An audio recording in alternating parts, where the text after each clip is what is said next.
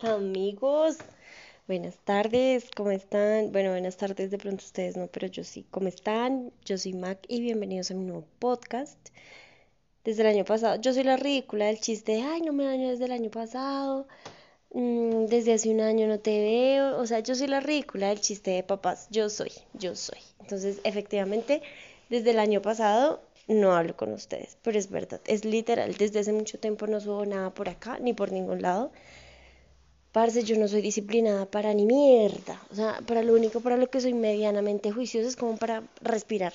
Y eso que mi cuerpo lo hace de manera autónoma. Eh, muchas cosas que contarles. Espero, bueno, también desearles feliz Navidad, feliz año. Gracias a todos los que siguen escuchando mis barbaridades. No, no son tan bárbaras. Bueno, gracias a todos los que me escuchan. Me encanta que les encante mi voz. Parce, estoy retapada en mocos, pero retapada en mocos. Perdonarán la sorbedera, estoy repicha. Y uy, no, estuve re mala. Re mala, me re mala. O sea, pónganle que me sentó mal salir a prender velitas el 7 de velitas. 7, 8 velitas, ni me acuerdo qué día es. Pero me hizo un daño ese frío y eso que, bueno, sí corrió viento, pero no llovió ni nada. Me hizo, desde ahí estoy enferma. Pasé 24 y 31 sorbiendo mocos, tomando doles gripa, eh, doles, ¿no? Tomando dolex gripa, agua de panela con jengibre. Sus, mamás nunca se inventan cosas, o bueno, no sé si son inventadas, pero salen con... Mi mamá me está dando una aromática, según ella es una aromática, ¿no? Un brebaje ahí, una vaina con cebolla roja, limón, jengibre, ajo, o sea, marica, tres bigotes de gatos, patas de araña, uy no, o sea, una vaina súper inventada, súper loca, uy no, y sabía delicioso aparte. Ay, me dices que le voy a poner miel para que sepa más rico. para que sepa más rico, o sea, ni siquiera para que sepa rico. Espérense, espérense. Ya. Es como mamá, por Dios, o sea, no hay manera de que esa joda sepa bueno, pero bueno, como que sí me, como que sí me funciona. Me ha funcionado desde que salió esa vaina del COVID, mi, mamá, yo no sé dónde sacó esa receta, la verdad, la receta milenaria. Y en ese entonces para el COVID también le echaba moringa. No, eso le echaba de todo. Yo me tomaba un, un agua de pantano. Uy, era asqueroso. Y pues ahí voy, ahorita solo tengo gripita. Ve, moquitos, creo yo. ¿Qué más les cuento? No he hecho mucho. He trabajado como negra. Ay, marica, un chiste racista. Yo he trabajado como negra. Yo soy de chistes malos, perdónenme la vida. Oigan, si vieron que el, Doctor Strange está siendo, pues, demandado, creo. No me sé bien el chisme. Soy mala para contar chismes. Me encanta el chisme, pero soy re mala contando chismes. El man está siendo demandado porque es que por allá en, el, en los 1930, más o menos, no sé ni siquiera qué fecha es, 1800, 1900, 1500, ay, no sé su casa, su familia tenía una finca de caña de azúcar, de panela, marica, no sé. Bueno, el punto es que habían como yo no sé cuántos, 50 mil, 250 esclavos más o menos. Y ahora el man está siendo investigado y lo van a demandar. Y es como, marica, qué putas. O sea, el man, qué culpa. El man no se aprovechó de ninguno de esos esclavos. O sea, imagínense. Y, y bueno, comentando con mis pacientes, porque yo he hecho chisme con mis pacientes, me dijo un viejito hijo de puerca, yo lo amo. O sea, nos tenemos mucha confianza, somos casi familia con ese man. Me dice el señor de 94 años, me dice, pero es que uno tiene que conocer la historia de su familia. Y yo, ay, no, por favor, no me salga con esas porque usted, o sea, ni sus nietos conocen su historia que usted todavía está vivo. Imagínese uno conocerse la historia de, de familiares de hace 200 años. O sea, marica, no, o sea, yo ni siquiera tengo todos mis abuelos muertos o sea, ni siquiera conocí a mis abuelos, ¿qué me vas a ver yo la historia? ¿Qué tal yo haya sido dueña de un, de un, de un, de un terreno por allá de esclavos? O sea, ¿qué culpa tengo? Ni idea. Bueno, lo más probable es que yo haya sido esclava, porque, porque yo soy morena, soy morenita sabrosa. No negra, ojalá fuera negra, pero soy morena. O sea, ni blanca ni negra, soy morena, soy trigueña, es que le llaman. Entonces hay gente que me dice, no eres negra, o sea, como el cuento de demasiado fresa para las neas y demasiada nea para los fresas, así soy. O sea, soy muy blanca para los negros, soy muy negra para los blancos. Pero bueno, en mi casa me dicen que yo soy morena, en la casa de mi novio me dicen que yo soy blanca. Entonces, pues allá, ustedes imagínense el tono de piel más o menos que tengo. Soy casi Simpson, soy como amarilla, marica, porque sin ni negra ni blanca. Bueno, en fin, eso es otro tema. Hay gente que me dice que tengo complejo de negra, es que me encanta ese color de piel, a lo bien. Me encanta el tono de piel, marica, todo les combina, tienen un sazón delicioso, cocinan súper rico, bailan súper bueno, las familias son súper unidas, no sé, me encanta, me encanta, me encanta ese color de piel. Fin. ¿Qué más les cuento? tengo pacientes nuevos, tengo chismes nuevos, no mentiras, chismes, chismes, chismes como tal, pues cosas de mis pacientes. Que casi todos quejándose del servicio de salud, mm, diciéndome que no salieron. yo esperaba que, pues este es mi primer año trabajando, ¿no? Bueno, el año pasado. Fue mi primer año trabajando con esta empresa así domiciliando. Porque pues cuando uno es independiente, uno es como, pues si no quiero trabajar tres meses, pues no trabajo y abro agenda tres meses después. Pero aquí pues es prestación de servicios, entonces tú no tienes derecho a vacaciones, no tienes derecho a ni mierda. Entonces lo que me decían es como, no, pues es que en diciembre mucha gente viaja, mucha gente sale, no sé qué, de pronto te quedas pues, sí, marica, o yo no, trabajé re duro, nadie viaja, nadie sale, pues mis pacientes son adultos mayores, o sea, el 90% de mis pacientes tenían que estar en su casa. Porque ¿quién se los va a llevar? Nadie se los lleva. O sea, demasiado triste lo que voy a decir, pero es demasiado real. Nadie le gusta encartarse con un adulto mayor. O sea, los aman, los adoran, se toman fotos con ellos, que el abuelo, que no sé qué. Pero ahora de la verdad nadie está realmente pendiente de ellos. Y en fin de año menos, a la gente le gusta estar parrandeando, hartando, bailando, súper entendible, yo no les estoy criticando. Pero pues al adulto mayor se duerme temprano, todo le hace daño, no le gusta salir al frío, si sale el frío se enferma tres meses, entonces los tienen en la casita. Entonces, pues, ¿quién, ¿quién más? Pues la doctora, venga, doctora, venga, oficio, a cuidar al paciente. pues no a cuidarlo, pero claro, doctora, aquí va a estar mi papá o mi mamá o mi tía o mi tío, aquí van a estar esperándola. Yo, bueno, gracias a Dios, yo soy muy creyente, gracias a Dios hoy trabajo, porque pues ustedes saben que si no trabajo no como porque a mí no es como que me paguen el día, si no haga nada, no sé qué, no, a mí me toca pues lo que trabajo me lo pagan. Entonces pues afortunadamente trabajé bien el diciembre porque pues en enero es donde uno tiene las deudas, amigos. Ay, estoy cansada, me ahogo resto por los mocos. Entonces estuve trabajando mucho, eh, estoy leyendo bastante, yo siempre he leído mucho y pues de Navidad me regalaron varios libros súper interesantes que tengo por ahí. Para los que saben y para los que no saben, mi autor favorito es Mario Mendoza, que sacó un nuevo libro y pues ahí me lo regalaron de niño Dios. el amorcito me regaló un libro de, mm, se llama El libro del sepulturero, también ya lo llevo casi a la mitad, me encantó, espectacular, súper recomendado si se lo quieren leer. Y con el amorcito estamos leyendo Drácula de Bram Stoker, buenísimo también, súper recomendado si lo quieren leer, súper chévere. Y ya, tengo esos tres libros ahí como en cola, estoy leyendo dos. El de Mario Mendoza lo voy a dejar para leerlo yo sola con mi paz y mi tranquilidad. Yo creo que el, la otra semana ya estoy empezando el de, el de Mario Mendoza. Soy la devoradora de libros, me encanta, amo leer. Eh, ¿Qué más? Volví al gimnasio, superficios, amigos, les tengo que contar, yo no sé si ustedes ya saben. Creo que no, marica, porque hace rato no hablo por acá. Saqué el pase de moto, eh, compré mi moto, la estoy pagando, 76 cuotas. Mentiras, no tantas, pero sí la estoy pagando. Em, estoy muy feliz, espero que ustedes también estén muy felices por mí, manden todas sus buenas vibras porque ya me fui de jeta. Aquí donde estoy me estoy recuperando de un hijo de perra golpe que me metí el primero de diciembre. Yo, uy, parce, yo estaba feliz, las calles estaban solas, no sé qué, me fui a tanquear porque pues el, el domingo primero y el 2 arranqué a trabajar pues normal, normal, marica, ustedes saben que yo no tengo vacaciones. Entonces, el 2 de enero era lunes común y corriente. Entonces el primero fui, tanqué, tanqué full mi negra, mejor dicho. Yo dije, pues voy para el centro y voy a, mm, hacer una vueltilla, una diligencia que tengo por allí, comprar unos buñuelitos. Iba a comprar buñuelos y tamales. Amigos, no sé qué, sinceramente no sé qué pasó. Cogí mal una curva, no sé si venía muy rápido, no sé qué putas. En lugar de frenar, aceleré, marica, y me fui de jeta. O sea, no giré como para coger la curva, sino como medio giré y seguí derecho y bueno, casi me doy por allá contra un muro.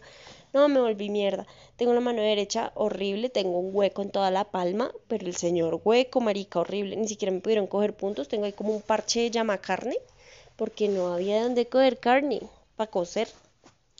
Em, yo soy una marica porque la moto no tiene defensas y no se las he mandado a poner. Evidentemente la moto cayó en mi pierna. Entonces tengo eh, el borde interno de las piernas morado. las rodillas raspadas, los antebrazos raspados. Tenía el casco puesto, obviamente, y el borde interno del casco me maltrató un cachete.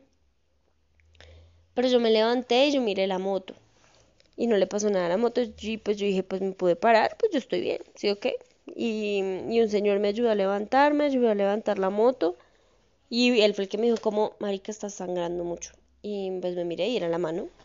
Y pues el brazo también estaba sangrando. Pero pues nada grave, gracias a Dios. Yo, yo agradezco todo lo que me pasa porque sé que pueden ser cosas peores. Entonces yo digo como, me tenía que caer y gracias a Dios me caí aquí, o sea, yo iba sola, las calles estaban solas, o sea, me abrí mucho y era una vía de dos carriles, de doble vía, o sea, gracias a Dios no venían carros, no venían ciclas, no venían personas, o sea, estaba yo sola contra el mundo y me tenía que dar ahí y gracias a Dios ya, o sea, me tenía que caer, ya me caí, ya pasó.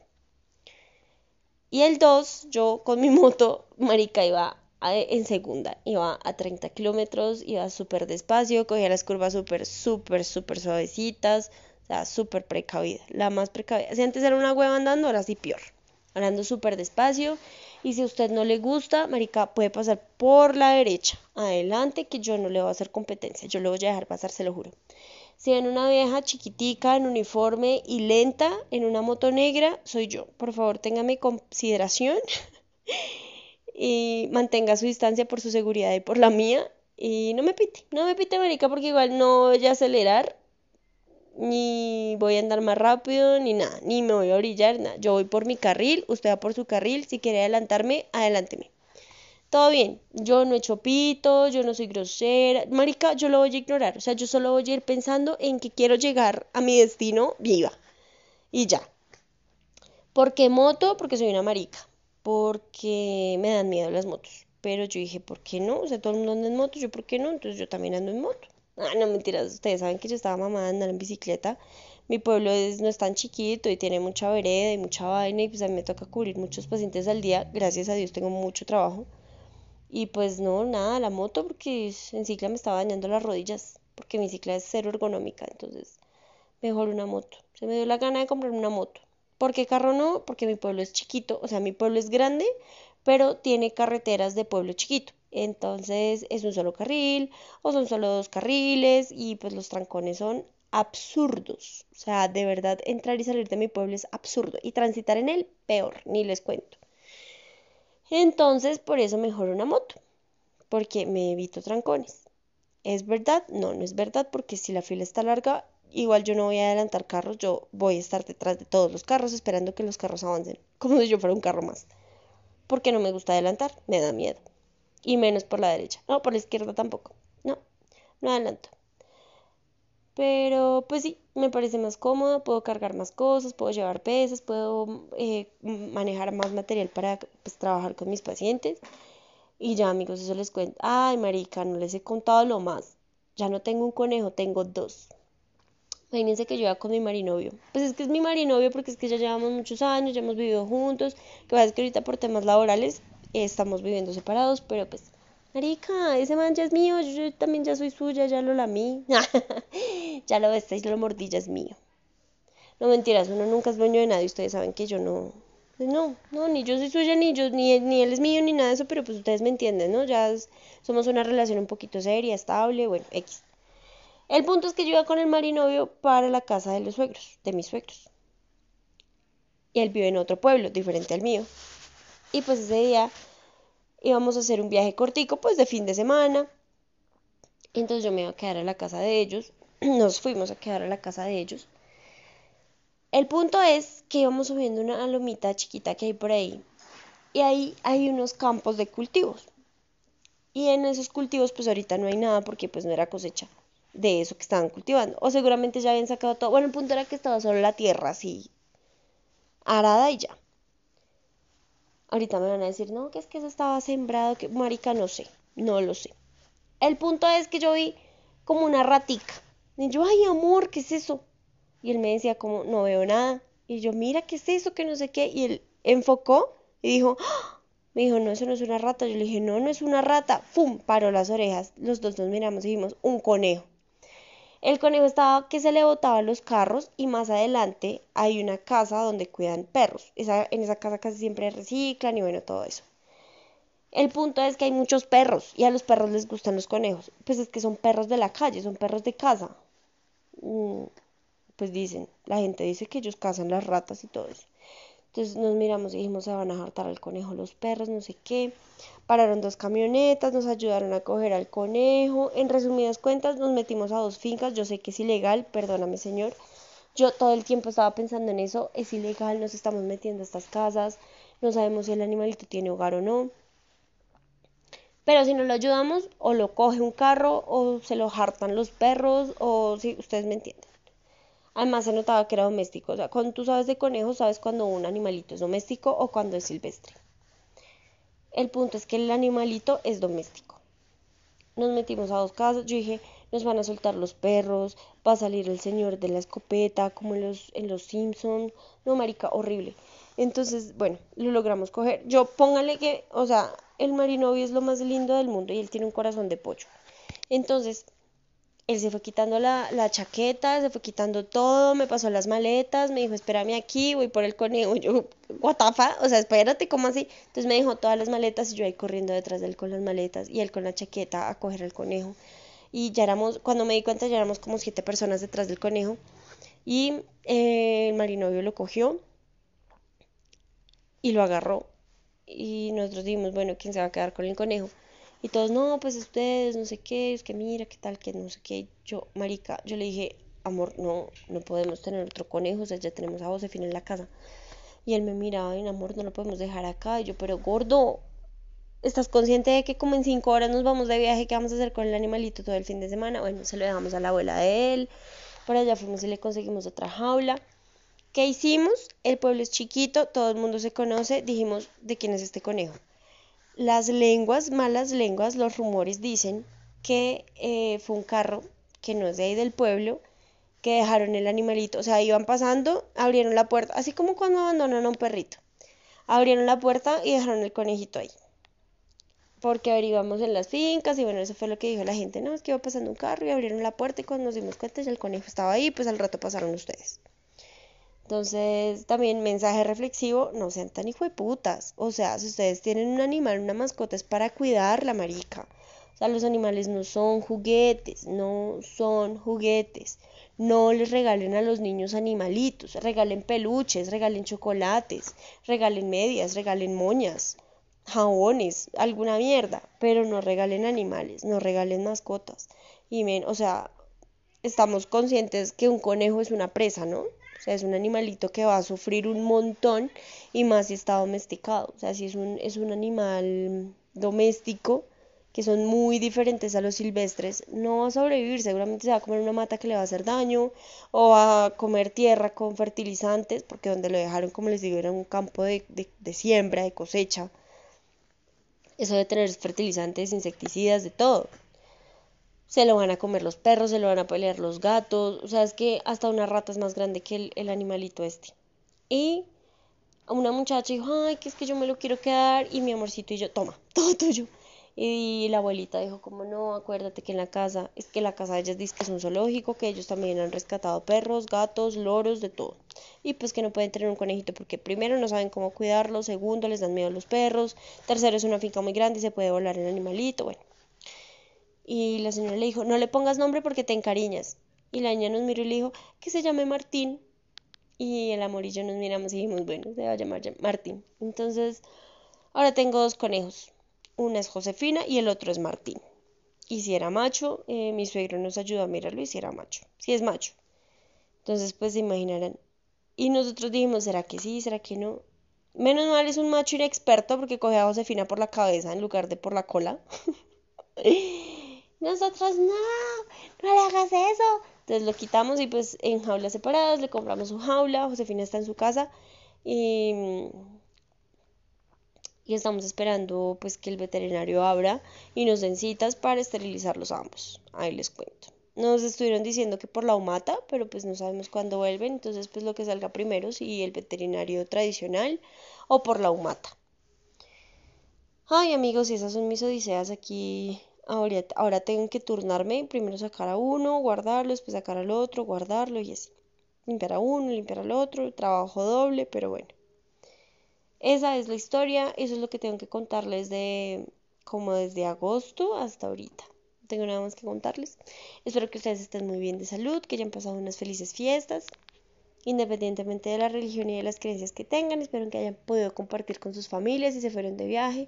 Espero que no hayan contaminado, que no se hayan puesto de puercos a botar basura por las ventanas de los vehículos o que no hayan hecho fogatas inconscientes y las hayan dejado prendidas. Hay que cuidar lo poquito que nos queda. Y ya, un abracito, un besito, em, dos metros de distancia por bioseguridad. Todavía no se confíen, todavía la pandemia está, está hijo de puerca. Entonces, pues nada, cuídense mucho. Ay, no sé, voy a ver si hablo TikTok y les voy contando anécdotas chiquitas que vivo con mis pacientes todos los días. Ay, parce, es que me ha reído tanto, me hacen reír tanto, yo los amo un montón. Ojo, yo no me burlo de mis pacientes, yo me río con mis pacientes de lo que nos pasa a ambos, o sea, a ellos conmigo, a mí con ellos, ellos también se ríen de mí. Entonces, ah, no lo cojan de burla, yo los amo, amo mi trabajo, amo mi profesión, amo mis pacientes. Entonces, si van a estar en mi TikTok y si lo llego a hacer, es para que se rían con nosotros y no empiecen a criticar y a chimbear porque ustedes saben que no. Esas cosas conmigo no. Un besito, un abracito, adiós.